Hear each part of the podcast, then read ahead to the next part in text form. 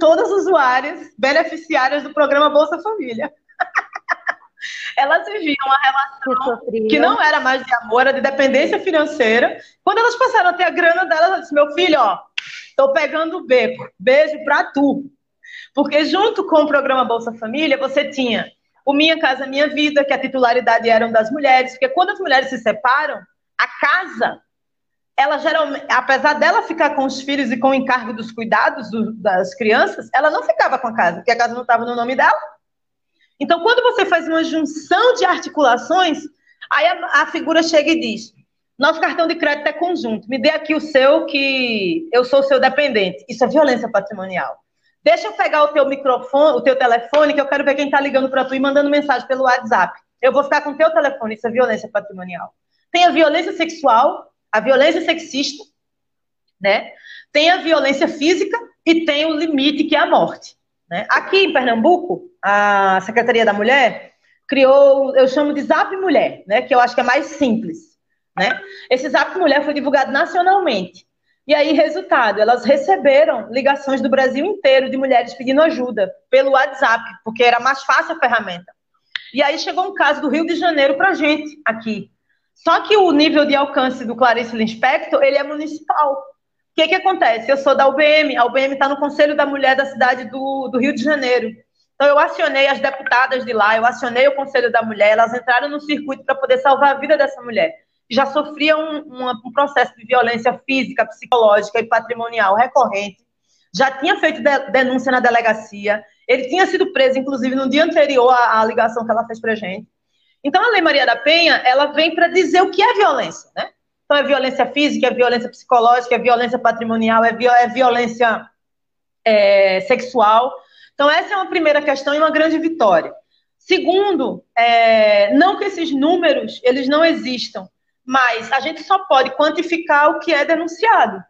É, ainda tem uma nuvem sobre a quantidade de mulheres vítimas de violência de várias naturezas dentro do processo é, do atendimento da rede, porque você institui também as delegacias especializadas, as varas é, especializadas para violência contra a mulher, estabelece o acolhimento institucional para mulheres que estão à mercê de, de estarem com, sua, com risco de morte é, estabelecem os centros de referência da mulher, o conselho da mulher. Algumas cidades constrói o fundo.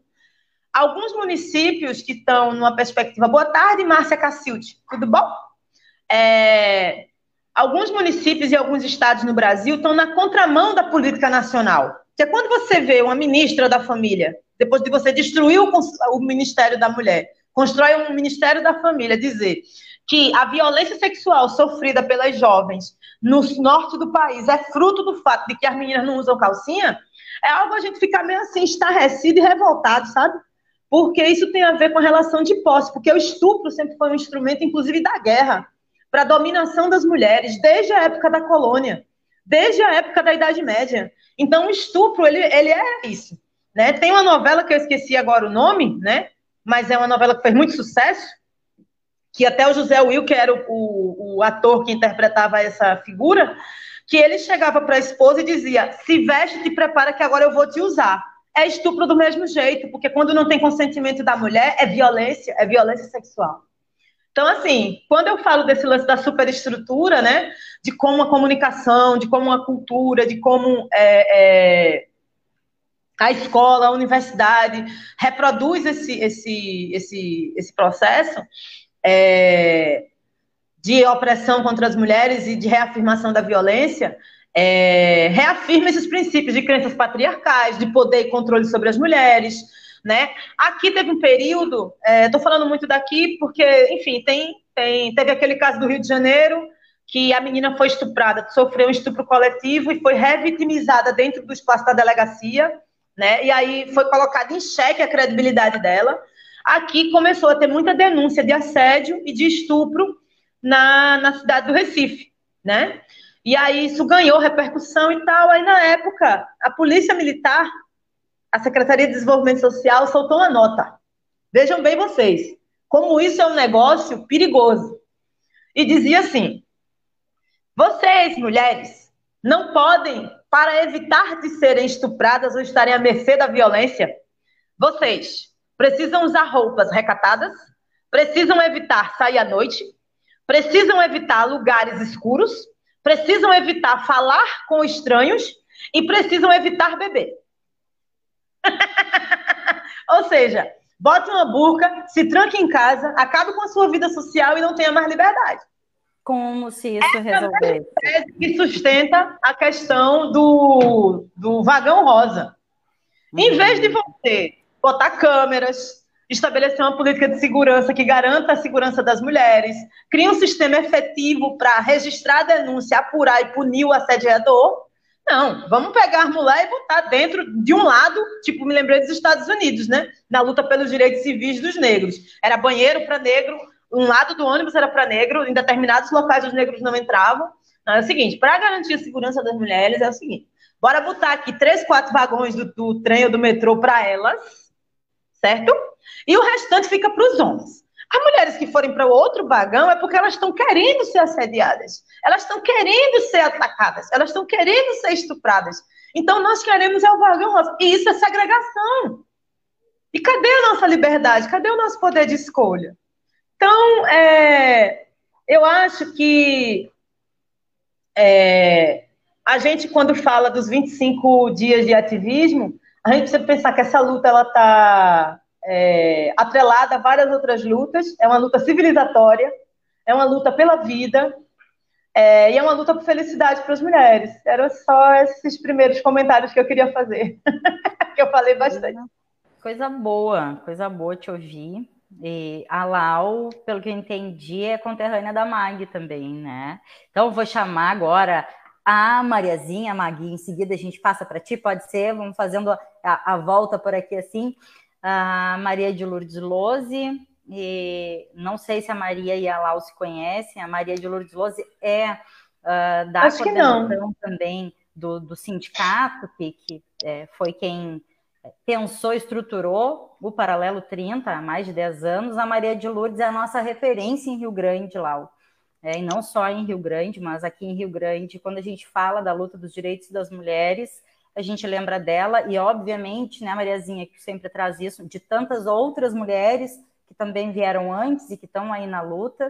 Uh, a Maria atualmente ocupa a Coordenadoria Municipal dos Direitos das Mulheres, é construída também, um espaço construído com muita luta. Com é, certeza. Então, e, né, que é, quem sou eu para apresentar Maria de Lourdes? Eu só fiz um carinho e estou te chamando para falar com a gente, Mariazinha. Boa tarde.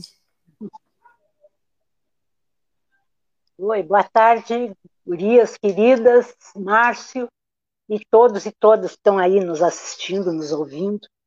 E é um prazerzão, assim, ter a Lau. Né? E, assim, só reforçar, referendar muito do que ela falou, tem sido uma... é uma luta permanente, né? É mais uma das lutas que são permanentes. Né? Então, realmente, a ONU prevê até 2030, né? pode nos dar um, um up, né? mas a gente sabe que esse processo ele ainda permanecerá por muito mais tempo, principalmente a partir do momento em que a gente vê, não só no Brasil, mas pelo mundo todo, né? Uh, uma coisa que eu tenho usado sempre é a roda rodando para trás. Né? Uh, saímos né, da Idade Média, mas parece que a Idade Média não saiu de nós. Né? está aqui presente né, de forma muito, muito intensa. Uh, o Rio Grande tem um histórico de luta de mulheres, né, de muito tempo, eu sempre faço questão de registrar isso. Uh, a, o que nós temos de legislação no município, né, de abrangência para atender mulheres, foram fruto da luta das mulheres, né, muito empenho durante muito tempo. E a gente, nesse último período que teve, né, ocupando um cargo na estrutura pública, lutou muito, tanto por dentro como fora, né, uh, para romper com essa visão né, estruturada uh, de que há lugares para uns e para outras, e lugares para uns e para outras. Né? Então, a questão dos assédios, a questão do respeito às diferenças, é uma luta muito intensa de muito tempo que a gente vem travando aqui nessa cidade e por aí afora. Né? Eu quero só reforçar essa questão né, do, do da, da, estrutura, né? fundamentada, baseada no, no patriarcado, que é fruto de, de, né, de, debates e de conhecimentos cada vez se aprofundando mais, e hoje a gente uh, incentiva muito e estuda né, as propostas e as políticas de mulheres e de homens que propõem a descolonização. Né? Então, nós precisamos olhar também né, todos os movimentos unificados, né? as várias organizações de movimentos de mulheres, né? as várias organizações dos vários movimentos identitários, que agora é uma palavra que está de novo né? sendo utilizada, e eu sempre tenho, me preocupa muito quando começa a se utilizar determinados termos sem que a gente explicite né? Ah, bem o que, que esse termo quer dizer? Porque essa, essa necessidade de tu teres uma comunicação com as pessoas lá na base da pirâmide social, para mim é fundamental. Né? Eu também sou historiadora, Lau. Né? Depois fui fazer uma especialização em sociologia, né? e aprendi com a vida, com a experiência, Maria. que eu tenho que pegar na universidade e, e fazer uma tradução daquilo para que as pessoas lá na ponta que não tiveram condição de chegar lá onde a gente chegou, elas possam entender como é que elas estão inseridas. Né? Daí a necessidade uh, da manutenção dessa discussão nas escolas, né? porque é. na escola tu vais proporcionar a que aquele aluno e aquela aluna conheça uma outra visão de construção social diferenciada daquela que provavelmente se dê dentro da casa da pessoa. Né? É uma sei, riqueza. Mas... Né?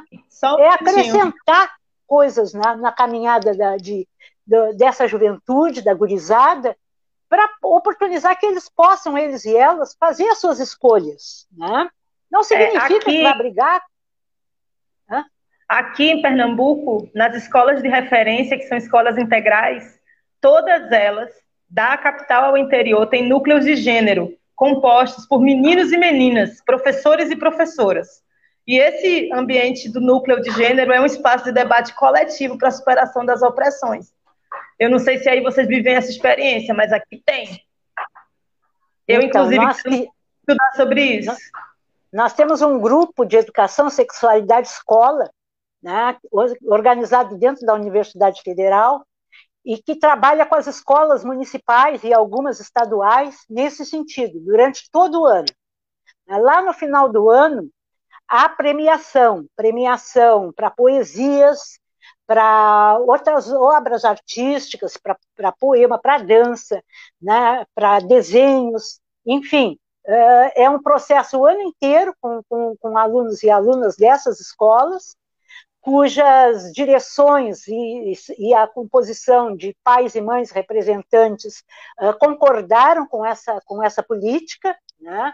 também já sofreu aqui um processo, e eu espero que não volte a sofrer, uma proposta Isso daquela história da escola sem partido, né? que nós precisamos, na ocasião, fazer um, uma, um, ter uma ação muito, muito incisiva junto ao, à, à Câmara de Vereadores, para que um absurdo desse não fosse aprovado. Né?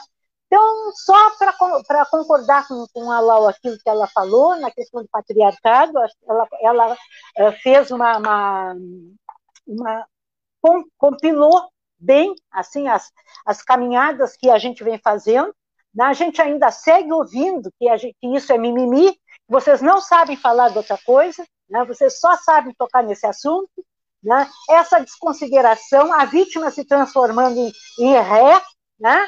e isso é na violência contra as mulheres, isso é na violência étnico-racial, isso é na violência LGBTQI+, né? enfim, essas lutas todas, elas precisam estar interligadas efetivamente, mas elas precisam continuar tendo visibilidade cada uma delas, né? Eu sou completamente contrária a que se crie um guarda-chuva e lá dentro se ponha todas as lutas e que aquilo ali tá abriga todas. Não. A gente precisa ter unidade, mas a gente precisa respeitar os espaços de construção de cada um desses movimentos.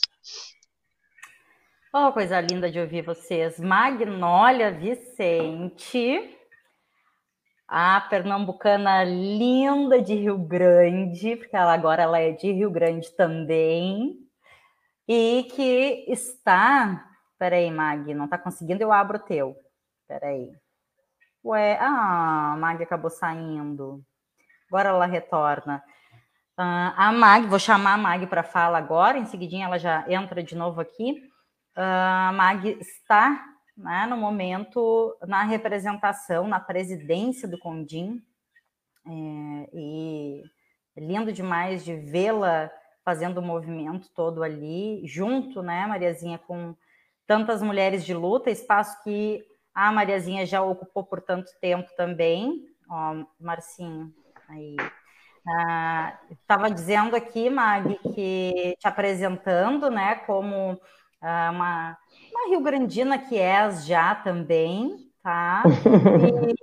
E, e dizendo, né, que, que te temos nesse momento, que tu estás como presidenta do Condim, construindo uma luta muito bonita, né, uma caminhada muito bonita junto com essas mulheres.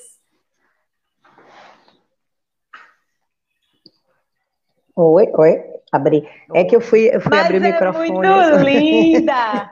E ela foi escolher abrir... logo uma terra que tem a mesma autoestima que Pernambuco. Onde é que tem o melhor bolo de rolo? Onde é que tem o melhor carnaval? Onde é que tem a melhor dobradinha? Onde é que tem... Aqui no sul temos o melhor chimarrão e o melhor churrasco. Então aqui em Pernambuco, então ela foi escolher logo essa terra para ficar. Tem que ter alguma coisa parecida, né? Porto Alegre. Tem que ter alguma coisa parecida. Tinha que ter algo parecido, mim, Maria, né? Márcio da...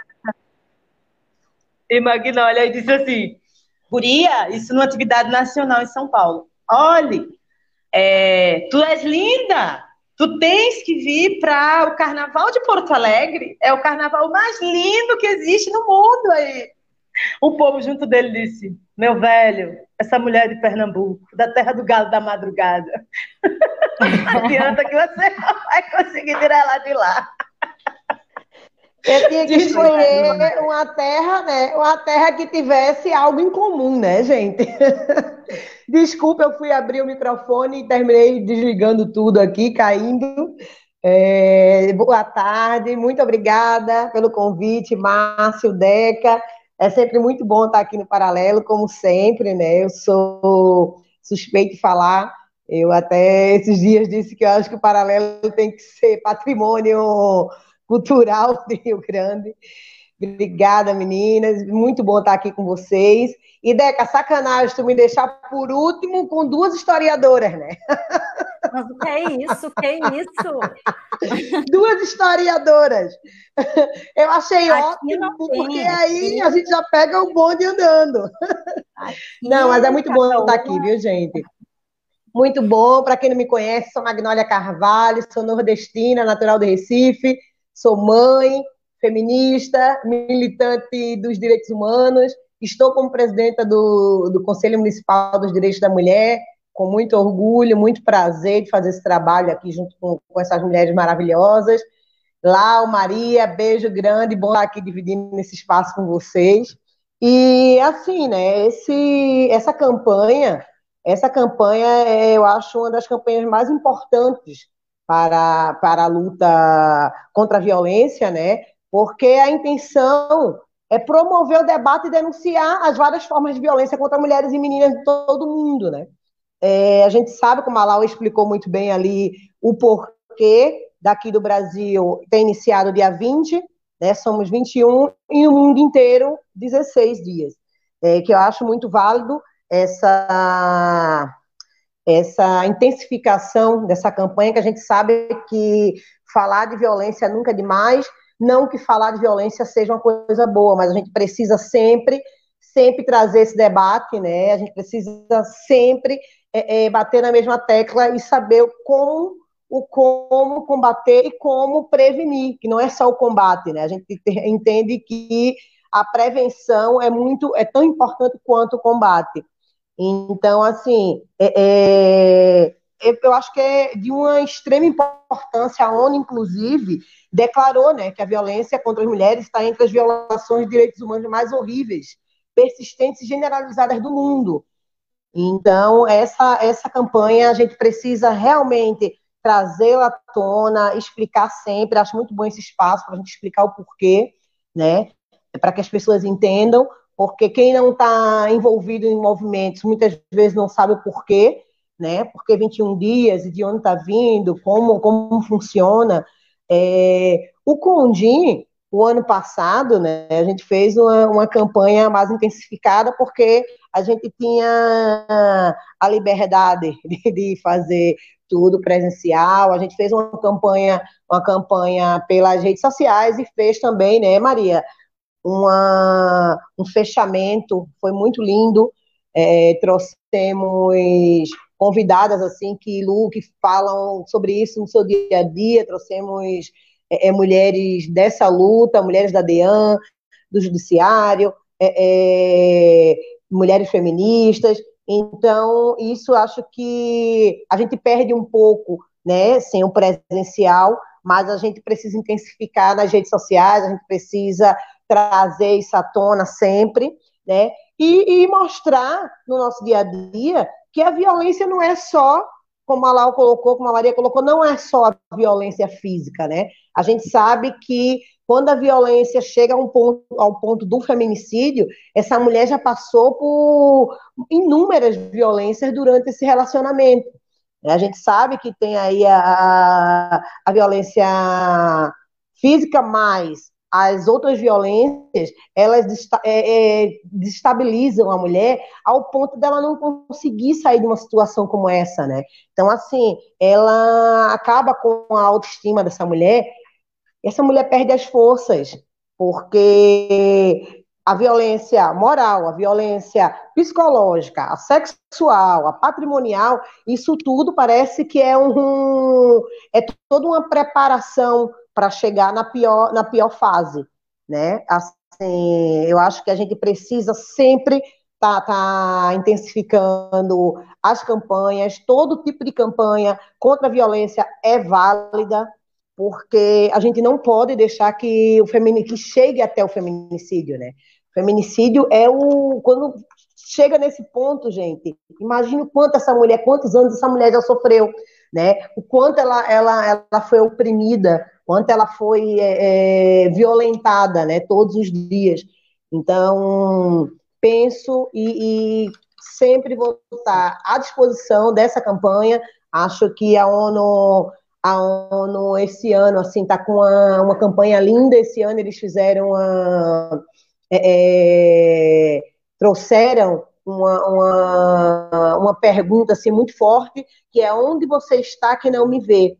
Então é, é esse conceito, né, de nós somos a, de que somos a existência, né, é um conceito em que as mulheres que vai fazer essas mulheres pensar, né, que vai fazer esse vizinho né, pensar em tudo que, que, que ele vê e que não fala, de repente, nesse, nesse parente, nesse amigo, né? Então, eu achei bem interessante essa campanha da ONU Brasil, ONU Mulheres Brasil. É, é então, assim, ele destaca a invisibilidade de, de, da violência contra mulheres e meninas, né? E, e elas vêm enfrentando isso dia a dia é uma pandemia invisibilizada, né, Deca? Na verdade, a gente sabe disso, porque é, é uma, o, o é, é, a proporção que a violência toma não é só dentro da casa daquela mulher. A proporção que a violência toma, ela toma proporção de, de desestabilizar uma sociedade inteira. Né? Ela desestabiliza uma sociedade de uma forma que a saúde fica comprometida, é, é, a educação fica comprometida, a política fica comprometida. Então a gente precisa enxergar como uma pandemia mesmo. A gente não precisa só enxergar ah, aquela mulher sofre violência, é, é, se ela deixar o marido. Não, gente, não é assim. É uma é uma, uma doença, a sociedade está doente e não conseguir enxergar o quanto o quanto é, é, é, sabe, destruidor a violência contra a mulher, né? É, é para você ter ideia, ou é? Fala, amor. Não fala, fala, fala. Para você ter ideia, para que a ONU é, uhum. traga uma declaração, faça uma declaração de que é uma das violências mais absurdas que, que o mundo está vivendo, então a gente deve, deve entender o quanto é difícil, né? Oi, Deca, fala. Não, eu fiquei uh, te ouvindo e, e, fiquei pensando também na, na fala das, das gurias, da Lau, da Mariazinha, e ouvindo a tua.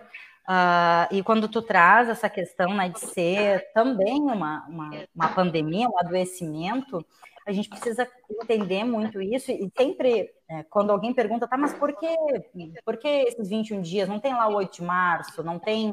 Uh, e, bom, isso a gente já poderia trazer uma diversidade de outras questões Sim. aí, né?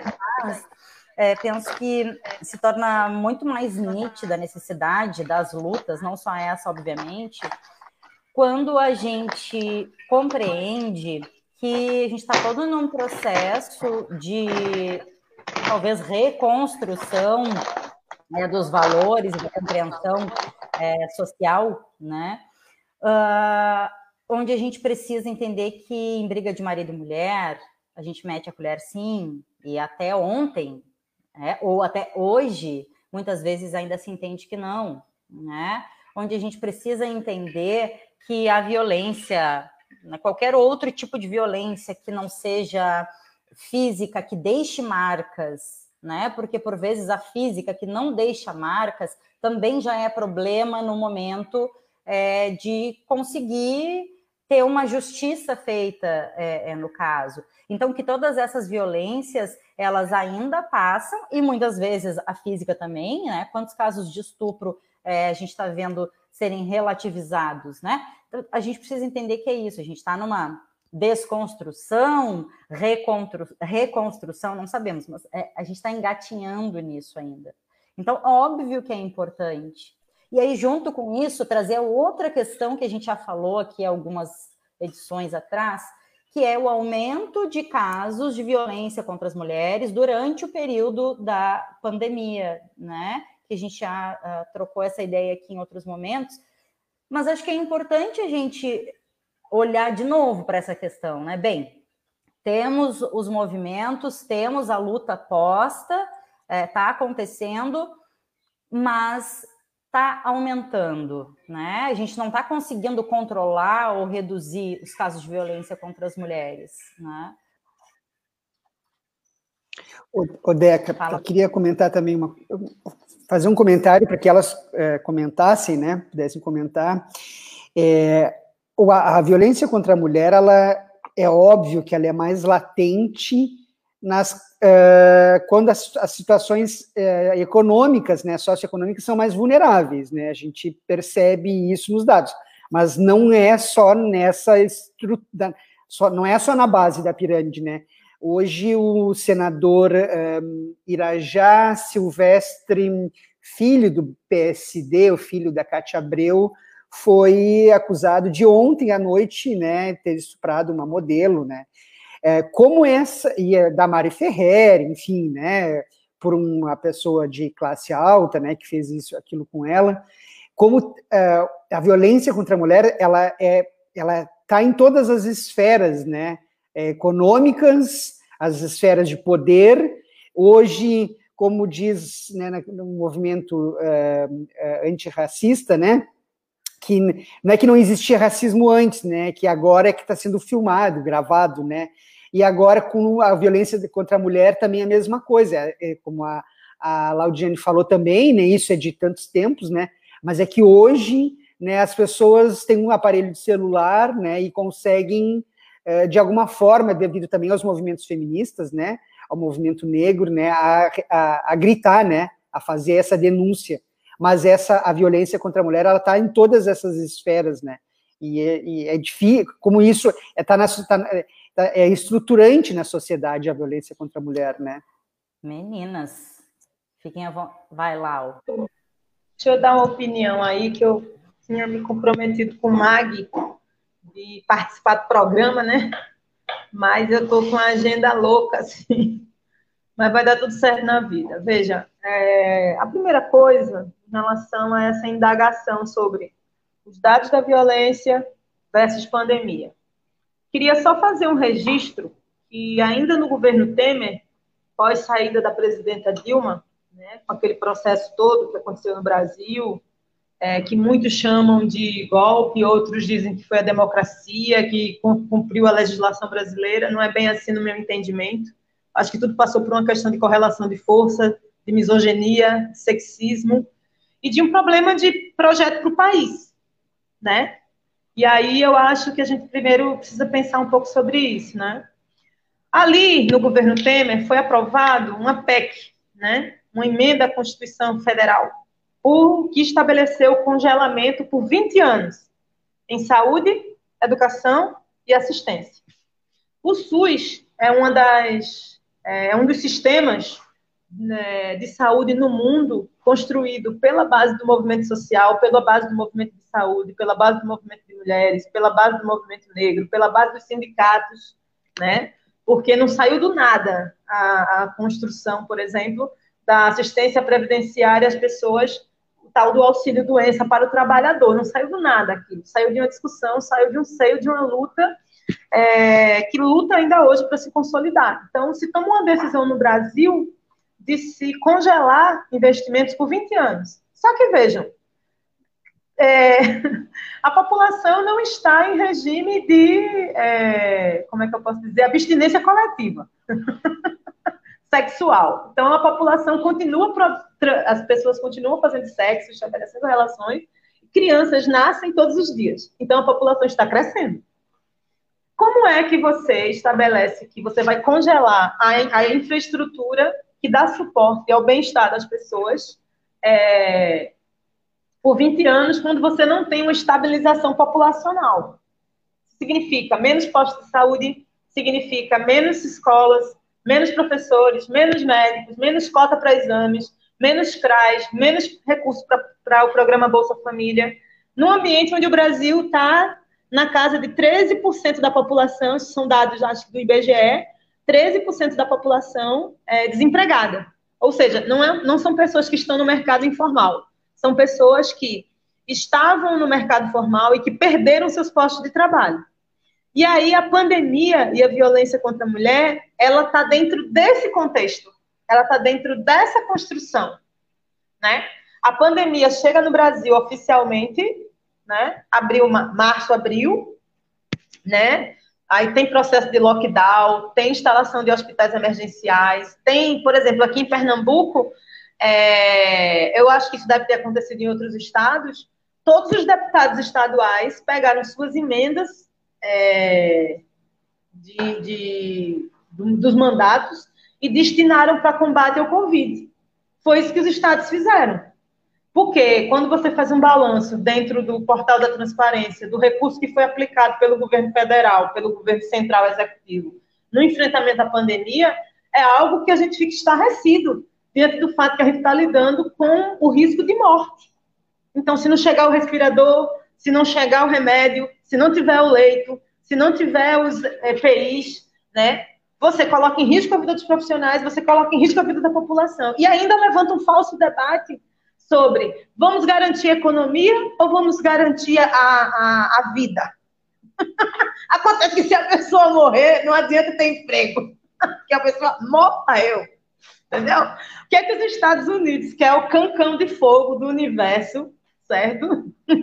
em relação à política liberal, que não defende Estado forte, que não defende o Estado executando políticas públicas, que não tem SUS lá. Que... Sabe o que, eles fizeram? Eles pegaram as reservas deles, companheiros, e foram salvar o Estado. Para o Estado segurar a economia, para depois que a pandemia passar, aí eles vão e cobram do povo. Eles foram dar crédito para as empresas, para as pequenas empresas que são mais que empregam para o cara tirar a corda do pescoço e não demitir o trabalhador e a trabalhadora. Eles foram socorrer essa turma. O que, é que o governo brasileiro fez? Tudo o contrário. Nega a ciência, não socorre os estados, arruma briga com os governadores, arruma briga com o prefeito, arruma briga com o povo, ainda organiza manifestação para defender que o povo rompa com o lockdown, rompa com o isolamento. A doença é algo incontrolável no meio dessa construção de fragilidade do SUS. Por quê? Quando você olha quanto tempo demora para formar um médico especialista, é mais de 10 anos. Entre é, universidade, residência e especialização. É mais de 10 anos. E a quantidade de universidades que foram criadas nos últimos seis, sete anos na área do curso de medicina? E a quantidade de unidades de saúde da família que tem para fazer atenção básica? E aí, quando as mulheres, já com a dupla ou tripla jornada, porque vejam, as mulheres de maior poder aquisitivo, com todo respeito aqui, eu sou uma pessoa que defendo é, a igualdade de raça, a igualdade de gênero. Então não tenho problema com gente negra, com gente não negra, com judeu, com asiático, com africano. Meu problema é zero com esse assunto, certo? Mas, como foi dito aqui por Maria, a gente precisa olhar as coisas dentro das especificidades, né? A luta geral, ela tem que conter elementos específicos. Então, assim, quando a gente fala de violência contra a mulher, é, dentro desse cenário da pandemia, qual o perfil dessa mulher que aumentou a violência? Ela é periférica, então ela está na periferia das cidades, ela é pobre, ela é trabalhadora e ela é negra. Então, a pandemia, ela, as maiores vítimas da pandemia são os moradores de periferia, as pessoas que estão no trabalho informal, as mulheres e a população negra. Agora, esse perfil está mudando um pouco em alguns estados, porque ele está indo também para a juventude, porque com o processo da reabertura, as pessoas estão indo mais para a rua, estão se protegendo menos, estão, não estão tomando os cuidados necessários. Mas a primeira onda da pandemia pegou exatamente essas pessoas. E aí, aí as mulheres trabalhadoras, elas tiveram, vejam aqui, o povo disse assim, fique em casa, fique em casa, fique em casa. Como é que uma faxineira vai ficar em casa? Uma mulher negra da periferia de Porto Alegre, da periferia de Recife, do Ibura, de Santo Amaro, vai ficar em casa. Se não tem creche funcionando, se não tem estrutura de segurança alimentar para ela, segurar a onda da família, se o trabalho dela é fazer faxina em cinco, em cinco casas durante a semana, e se essa é a renda dela. Não ande de ônibus, porque isso aumenta o contágio. E ela tem carro, minha gente? E a patroa manda o Uber para buscar ela? Aqui, queridas, uma advogada no Alto Santa Terezinha pegou uma mãe de três filhos. Aí ela trabalhava em Boa Viagem, que é um bairro super chique aqui em Recife. Né? Mora uma, uma parte da nata pernambucana mora lá, do ponto de vista aquisitivo. Magnólia sabe disso. Sabe o que ela fez, querida? Ela tinha uma casa de campo em aldeia, que é aqui na cidade de Camaragibe. No começo da pandemia, não é, não liberou a trabalhadora doméstica para não deixar de ir limpar o vaso sanitário, tirar o lixo, fazer a comida e cuidar dos filhos dela. Ela andando de ônibus para cima e para baixo, com três crianças pequenas. Ela não tinha alternativa e a carteira dela era assinada por conta da evolução da legislação de domésticos. O que, que aconteceu? Pessoas da casa dela pegaram Covid. Quando ela viu o risco aumentando, porque a classe média alta e os ricos, que são 10% da população, eles têm medo de morrer. A relação da periferia com a morte é diferente, porque se morre todo dia de bala. Você está passando na rua, você é abordado, você está dentro do perfil de marginal. Estou falando isso desse lugar de fala que eu estou sabe? Porque o padrão é para alisar o cabelo, é para afinar o nariz, é para embranquecer, para ser respeitado. Então a gente tem que lutar todo dia para ser duas vezes melhor. Não estou falando isso com raiva nem nada, e nem estou discutindo reparação, estou discutindo apenas parâmetros de igualdade. Então, Deca, é, as, o, a, as vítimas de violência no processo da pandemia, e aí uh, o primeiro alerta desse debate foi o Ministério Público de São Paulo. Saiu, inclusive, uma reportagem na Folha de São Paulo é, com dados sobre isso, né, que havia tido um aumento de 50% de vítimas de violência. E aí ele identificava de onde eram que estavam vindo essas denúncias. Até porque tinha havido toda uma modificação no sistema de atendimento e uma restrição do acesso às pessoas. Então, essas mulheres estavam mais tempo dentro de casa, mais vulneráveis à violência, o aumento de consumo de álcool e outras drogas, e eu não estou aqui discutindo é, a criminalização das drogas, pelo contrário, eu sou a favor da descriminalização das drogas, até porque tudo é droga, açúcar é droga, chocolate é droga, doflex é droga, é, álcool é droga, cigarro é droga, e eu sou, por exemplo, fumante. Eu acho que a gente tem que defender a liberdade das pessoas. Eu tenho um amigo que, quando dá quatro horas da tarde, ele diz: Meu Deus, meu ombro está. Eu estou com dor no ombro, eu passei muito tempo mal hoje, o dia todo. Mas é a hora dele tomar o Doflex dele, diário. Ele é viciado em analgésico. ele é dependente, entendeu? Aí eu sou fã de Mujica, gosto muito do pessoal do Uruguai, que chegou e falou assim: ó, tá vendo aí esse negócio do, do, dos cassinos? é ligado ao lance dos cassinos. Tráfico de mulheres, tráfico de pessoas humanas, tráfico de drogas, violência, morte, não sei o quê. Vamos legalizar. Porque acabar a gente não vai conseguir. Então, que eles paguem imposto para o Estado e a gente fiscalize. O arretado, meu amigo. E o que Mujica fez, meu filho? Meu filho, eu sou super, hiper fã, tchucu-tchucu, do velhinho gordinho do Fusca. Também. eu ainda vou ter a oportunidade de encontrar você pessoalmente para a gente resenhar. Então, é, esse perfil do público, quando a gente fala de pandemia versus violência contra a mulher, óbvio que a violência ela não escolhe classe, ela só escolhe o gênero. Mas as mulheres negras e as mulheres periféricas foram as maiores vítimas dentro desse processo, né? Então, gente, é, era um pouco essa opinião que eu queria dar aí. Coisa linda de, de ouvir vocês, gurias. Extremamente necessário e que troca bacana, né? Um, a gente tem um pouquinho menos de 10 minutos finais aí para o programa.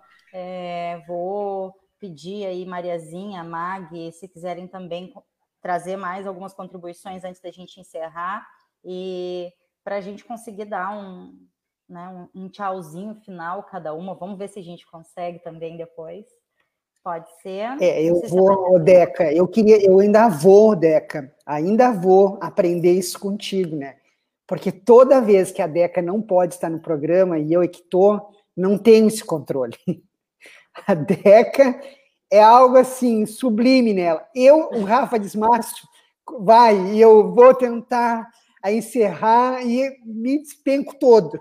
A ah, Deca ah, é maravilhosa. É, é, Lá na rádio, olha, passou um minuto, dava um problema que tu não fazia. Sim, exatamente. É. Isso é um dom, Deca. É. A gente vai aprendendo essas coisas, né? Eu vou aprender, não tenha dúvida. Eu vou Mas...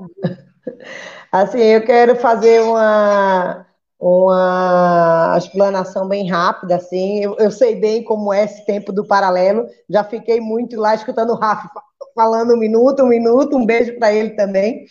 É, esse, esse, essa questão do aumento né, do, do da violência na, durante a pandemia é, é, é cruel, porque a gente enxerga, hoje a gente enxerga, a gente tem dados, tem estatísticas, que se aumentou 2% né? 2% dos registros de, de feminicídio do mesmo período do ano passado. E aí a gente fica se perguntando, caraca, como é que pode? Só que é o seguinte, aumentou os feminicídios e diminuiu a, a, as denúncias de, de, violência. Aí isso quer dizer o quê? Que a violência diminuiu? Não. Isso quer dizer que as mulheres não, é, é com a pandemia e com o isolamento, elas não estão tendo a, a, o acesso às denúncias, né? Não, e, assim, ou por é, é, a proximidade, né? Muita proximidade com, com o companheiro que está em casa, né? A maioria, a maioria, na maioria dos casos, né?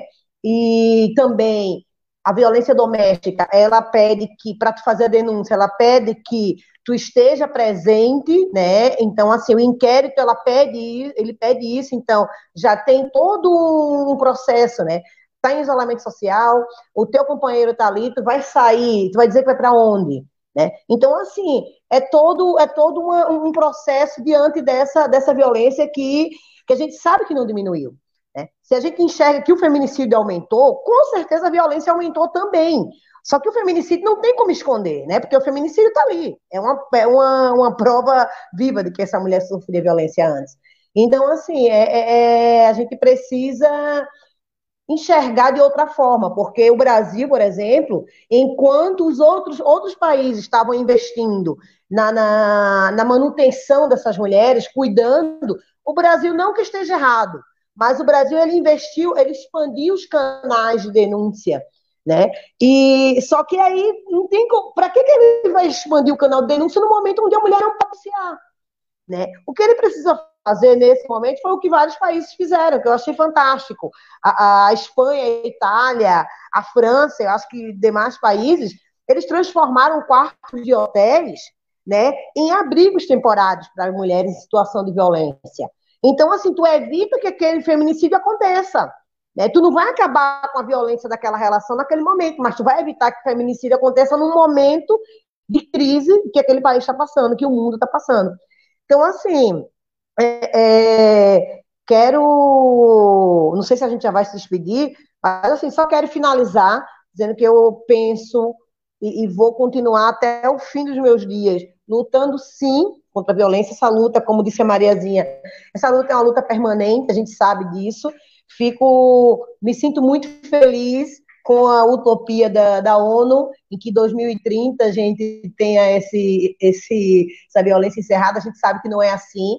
É, hoje é muito bom enxergar que a juventude está muito mais antenada, né? as meninas estão muito mais antenadas, estão, com, estão vindo muito mais atualizadas né? assim, é, é, do que é o patriarcado e de como se comportar mas ainda precisa se fazer muito, a gente precisa de muito, é uma luta constante.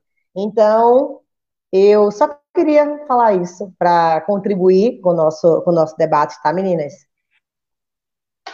Coisa boa, Mag. Mariazinha, é, tu consegue em dois minutos, será? É, com, vou conseguir, sim.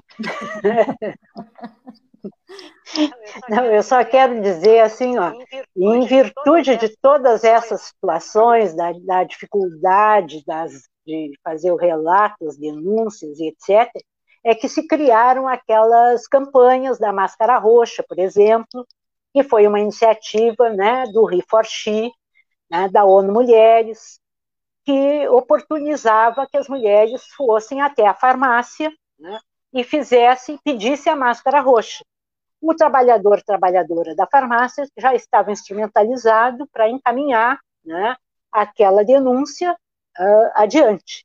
Então, só para fazer esse registro que houve ações no sentido do, do, do combate, né, ou da forma de oportunizar as mulheres a fazer os seus, seus registros, né, embora a gente saiba que isso é difícil para além da pandemia, antes já era, e, e essa coisa só radicalizou as dificuldades. Mas eu quero voltar lá na minha, naquela questão que eu gosto de, de afirmar sempre, que é a linguagem, a importância e a responsabilidade da linguagem. Né? Então, quando a gente vai né, conversar né, lá na, na, base com as pessoas, nas reuniões, né, nós precisamos fazer, bom, vamos fazer uma reflexão sobre a naturalização dos papéis que foram definidos para homens e para mulheres. Tá? Uh, por que que tá, então, esses papéis são definidos para serem desempenhados por homens e mulheres? Né? Como isso é produto do sistema patriarcal? E como isso repercute no desenvolvimento pessoal das mulheres e no exercício do seu direito a uma vida livre de violência? Penso que uh, é fundamental que a gente consiga uh, demonstrar o que significa patriarcado. Tá? Uh, essa é, é minha, uma preocupação que eu digo que eu sempre tenho, porque a gente assume palavras e a gente sai a reproduzi-las com a compreensão de que todo mundo está entendendo o que, que a gente está querendo dizer. E muitas vezes isso não é real. Né? Então, o que, que é patriarcado? É uma forma de organização política, econômica, religiosa e social é um modelo em que todas as sociedades atuais são hierárquicas e centradas na ideia de autoridade, liderança e prerrogativa dos homens sobre as mulheres.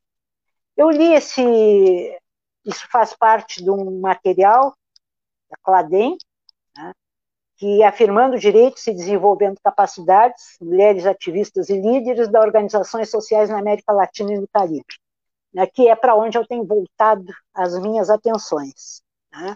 É para um feminismo latino-americano e caribenho, tá? da importância da gente fortalecer descoloniz a descolonização. Tá? E aí, antes de eu sair, só dizer para a Lau que aqui em Rio Grande tem o BM, né, que a, a, a gurizada, a mulherada da UBM participa conosco desde lá a fundação do, do, do nosso conselho municipal, né, uh, tivemos, uma, uh, tivemos mais de uma, mas tivemos uma jovem uh, candidata a vereadora, que é a Joyce, por exemplo, bem jovem, e militante, militante da UBM, né? e faz parte da nossa caminhada aí de muito tempo. Né? Mulheres do PT, do PCdoB, mulheres que não são de partidos e que estão nos movimentos. E isso é que faz a nossa diferença. Né? Então, seguindo nessa caminhada, né? Uh, não vou dizer aquela coisa de soltar a mão de ninguém que não sei o quê, porque também já acho que já chegou no limite, tá? E é para além de não soltar a mão, né, gente? É para muito além. Beijos, beijocas. Obrigada, Mariazinha. Meninas, alguém. Todo mundo já se soltou. Já, né, Mari? Aqui, deixa eu perguntar se alguém quer fazer mais alguma colocação muito pontual, que a gente estourou um pouquinho de tempo. Vai, Mag, vai. A vai. minha é bem pontual mesmo. Nesses 2% do feminicídio, gente, que aumentou, 73% das vítimas são negras. Era só isso que eu queria falar, porque eu achei um, um número muito absurdo e eu terminei não, não falando isso. Ó, beijo e muito obrigada pelo convite. Adorei Nós estar aqui com vocês. Lau. Muito obrigada pelo convite. Eu me sinto muito agraciada e espero em breve a gente se encontrar. E um a cheiro. gente quer muito, muito, muito que tu fique aí é, nos contatos com a gente, é, que participe mais com a gente aqui da produção do Paralelo e só esperando o momento em que a gente possa fazer isso presencialmente também, né, gente? Um grande beijo em vocês. Essa live fica salva tanto no canal do YouTube quanto no, no Face ali no Face acabou entrando um pouquinho depois, né, Marcinha? não sei se ela está completa desde o início no Face. Se não, não. tiver desde o início, tá no YouTube, fica salva como publicação e em seguidinha já vai para Spotify e outras plataformas aí uh, como podcast. E a gente segue nessa luta, agradecendo muito a todos, todas e todas. Isso a gente faz para também não invisibilizar a luta de ninguém, né, Mariazinha? Uh, e que a gente siga é, coletivamente nessa caminhada. Um grande beijo e até sexta-feira com mais Paralelo 30.